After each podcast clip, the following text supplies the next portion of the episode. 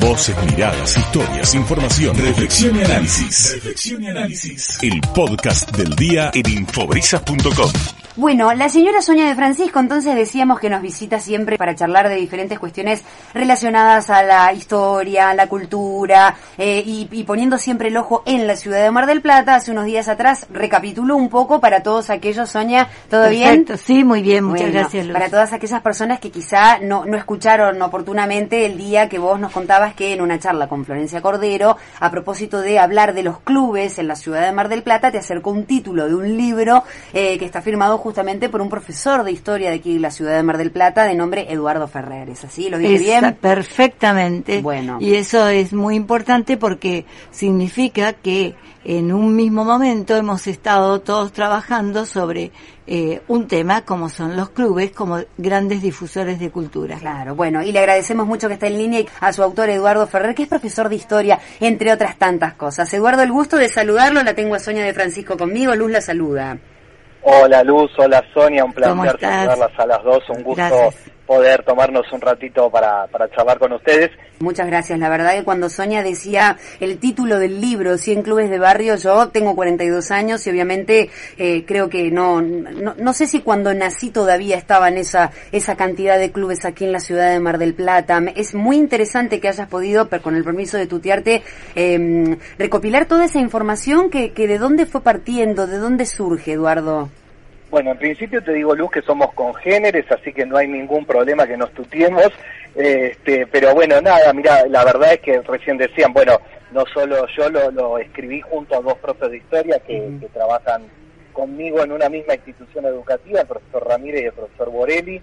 Eh, en realidad surge como tantas otras cosas eh, al calor de una charla en una sala de profesores de una institución educativa. Yo soy director en el nivel secundario y nada, me preocupaba, vivo en el barrio de Villa Primera, me preocupaba eh, eh, allá por el año, inicio de la década del 2000, un un chiquito que se llamaba All Boys, ubicado en primero de mayo de Ayacucho, siempre lo veía, yo soy tandirense este, de nacimiento, y me crié en un club, y siempre eso de ver a los abuelos, a los padres, a las abuelas, a las padres, eh, en esos ámbitos tan que son los clubes, de repente una mañana...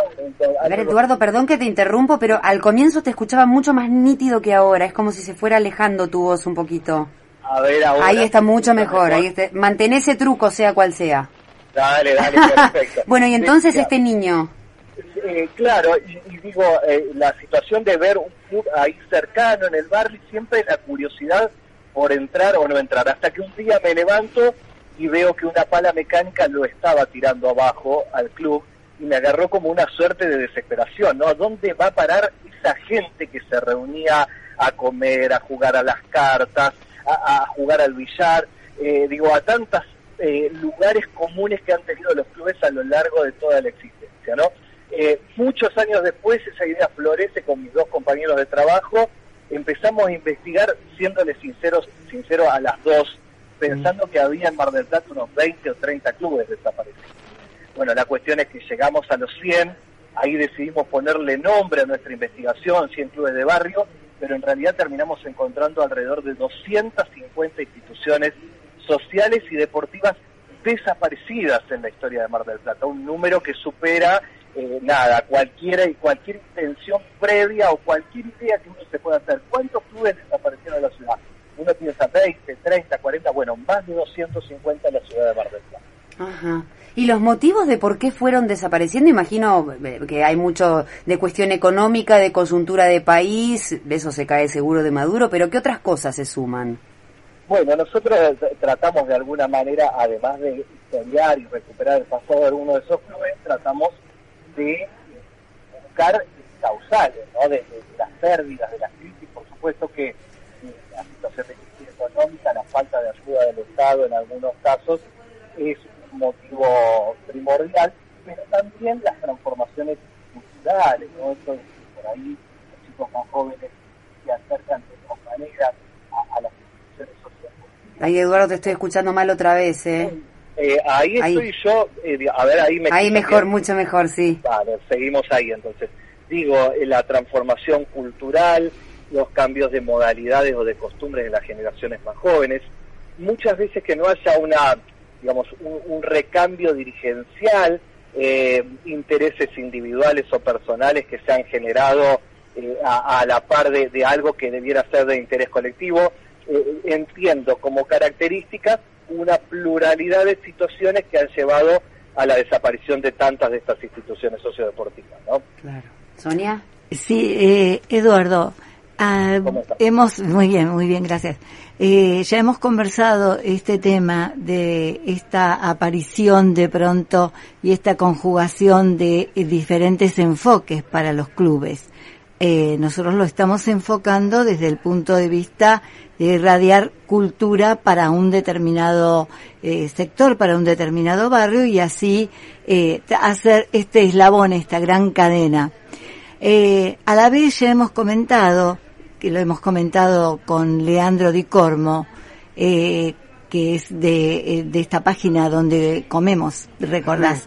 Eh, nosotros, este es un planteo que quisiéramos hacer para que realmente muchas otras personas puedan acercarse y darnos información, eh, poder enriquecer todo esto que vos estás diciendo, que para nosotros es un punto no solo básico, sino documentación y, y tu gran pasión, porque esto yo lo he vivido en las diferentes charlas que hemos mantenido.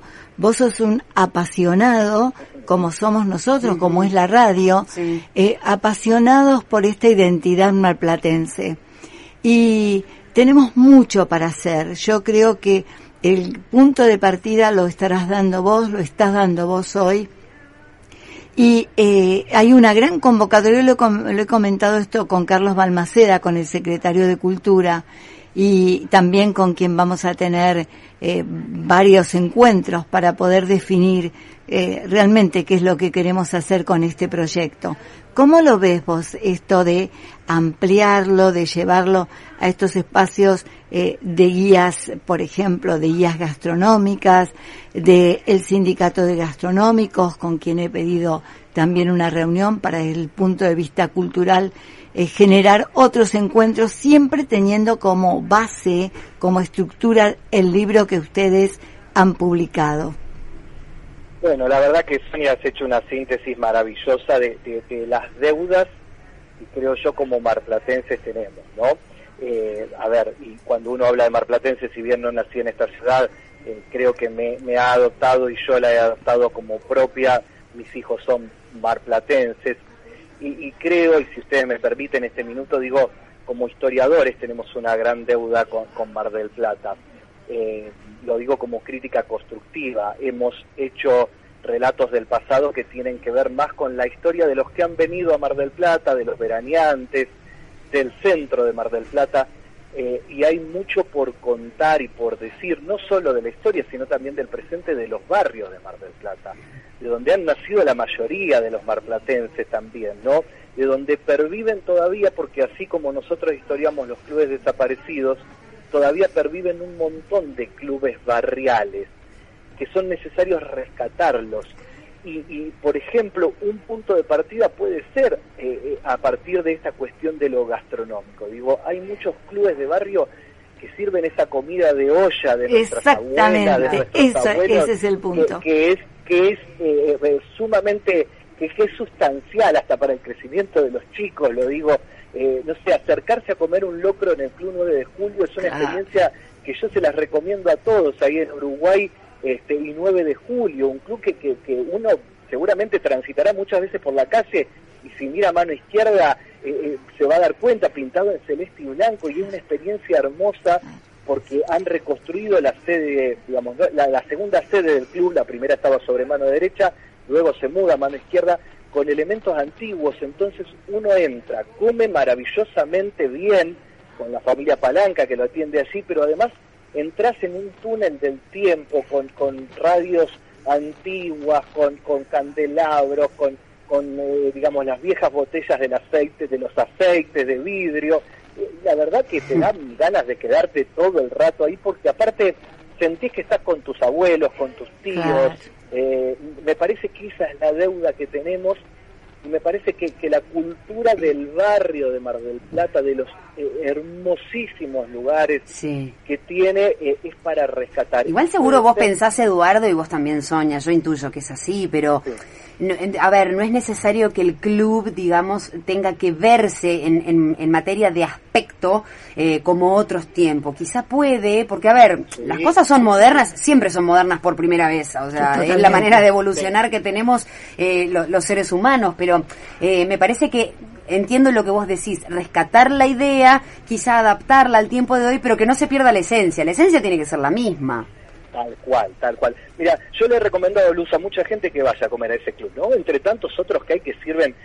Y digo, la gente se queda porque vos comés, vas con tus hijos, por supuesto está la tele a color, la, tele moderna, y de repente tenés a un parroquiano sentado en la barra tomándose su, su copita de ginebra, ¿no? Entonces, e, esa miscelánea, esa convivencia de los tiempos, donde vos si querés rescatar el pasado, pero también tenés el presente, vas a comer con tu familia, con tus hijos, pero me parece que tenemos que hacer un ejercicio mayor, tenemos los marplatenses tenemos que conocer nuestros circuitos de lugares. Totalmente, a eso... De, de, Belgrano ahí en la calle sí, y Moreno, el Club Los Marplatenses en Peralta Ramos al fondo, Mar del Plata es profundísima en sus barrios y tiene lugares entrañables, ¿no? Desde el presente y para poder ver el pasado también, por supuesto. Tal cual, tal cual. Me encanta porque eh, nada, uno me parece que todos estamos atravesados eh, por, por algún club, ¿no? En mi caso quizás no por haber participado propiamente de uno, eh, pero por, por herencia de mi familia materna tengo como nada, los, los recuerdos del verano en el pueblo de mi madre, yo lo he contado ya con Sonia,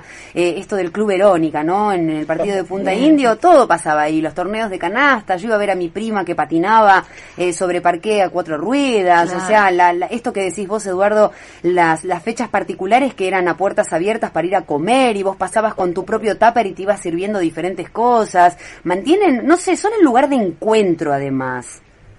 Vos sabés, Luz, que, me haces acordar una anécdota, pero muy rápida y muy pronta, estamos escribiendo en paralelo un libro sobre la historia del club universitario, club fundado por estudiantes y profesionales universitarios aquí de la ciudad de Mar del Plata, cumplió 60 años el año pasado y cuando entrevistamos, eh, digo, ha dado deportistas eh, eh, increíbles de la ciudad, Bettina Fulco, Inés Arrondo, cuando hablamos, el recuerdo de todos, ¿sabes de qué es? ¿Saben de qué es?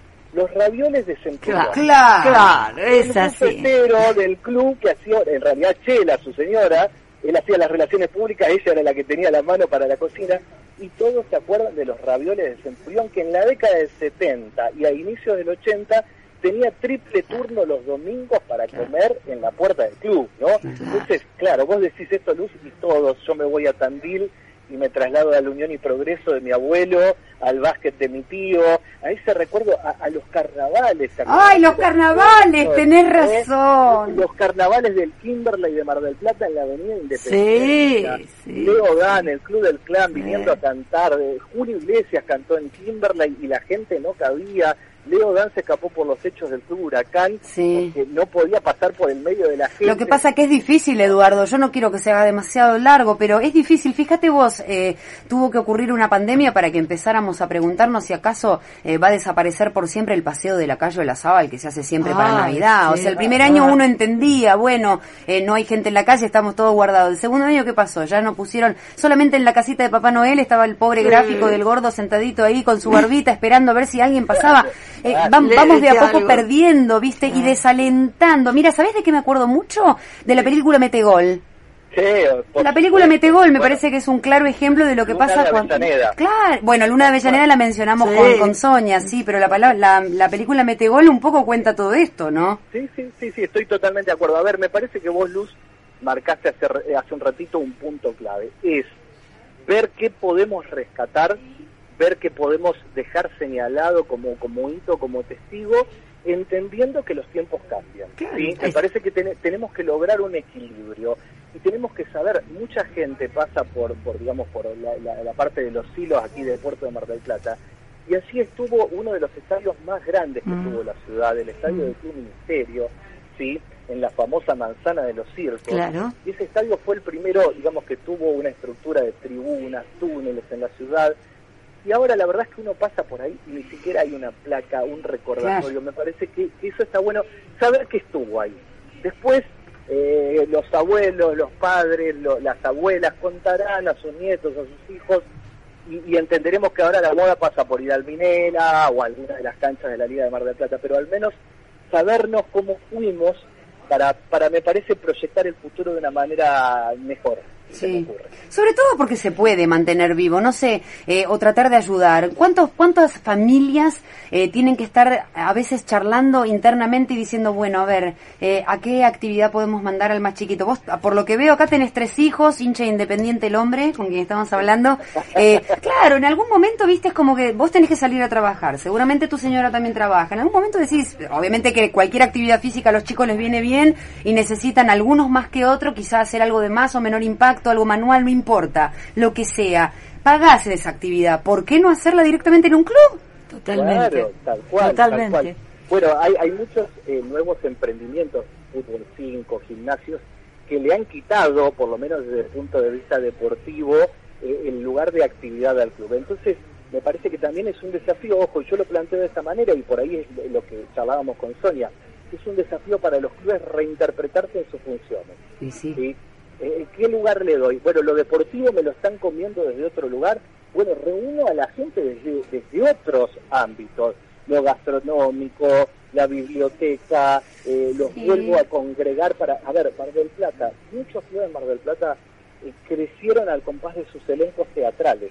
Sí, el Club Alvarado, el Club River, el Club Racing, por nombrarles tres nada más, tenía sí. Timberlake también, San Lorenzo, tuvieron elencos de teatro digo, tienen grandes gimnasios, muchos de ellos en los barrios inclusive tienen escenarios, ¿por qué no pensar como, como lugares de, la propuesta teatral, cultural de la ciudad a los clubes, sin quitarle el peso de lo deportivo, pero entendiendo que lo deportivo quizás pasó a otros espacios o a otros ámbitos. Bueno, ese es un desafío que tienen los clubes por delante también. Bueno, voy a, tener, voy a tener que leer el libro porque me, me, picó el bichito ahora, me picó el bichito. Lo vamos a, lo vamos a presentar, así que ahí vas a estar. Eh.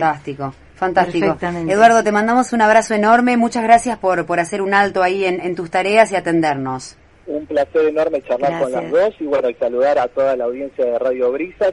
En Instagram nos encuentran en arroba 100 clubes de barrio para los que se quieran enterar de la investigación que, que hicimos y de las dos futuras, 50 clubes populares que tiene que ver con la continuidad y los que pervivieron a lo largo del tiempo y hemos historiado la, eh, el pasado de las carpinterías y los aserraderos de Mar del Plata, un libro que sale ahora en el mes de abril para, para seguir recuperando también parte de lo que Un abrazo, Eduardo.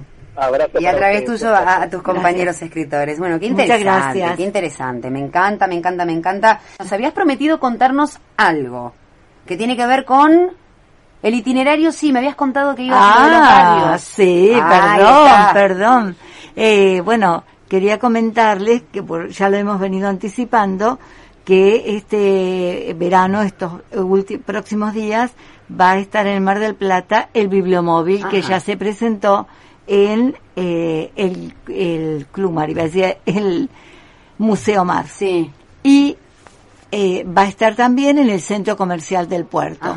Hubo algunas variantes con la programación original, pero ya se las vamos a ir anticipando. Por lo pronto, estos son los dos espacios. Bien, el Museo Mar, el Museo Mar y el, sí, y el y el Centro Comercial del Puerto. Bueno, Sonia querida, como siempre un placer, ¿eh? Muchas gracias. Uno viaja a varios lugares con la cabeza y la imaginación cuando escucha estas cosas. Nos encontramos la semana que viene. Nos encontramos que vamos a traer varias novedades sobre este tema que te agradezco mucho que le hayas dado tanto interés. No, por favor. Bueno, Sonia de Francisco con nosotros.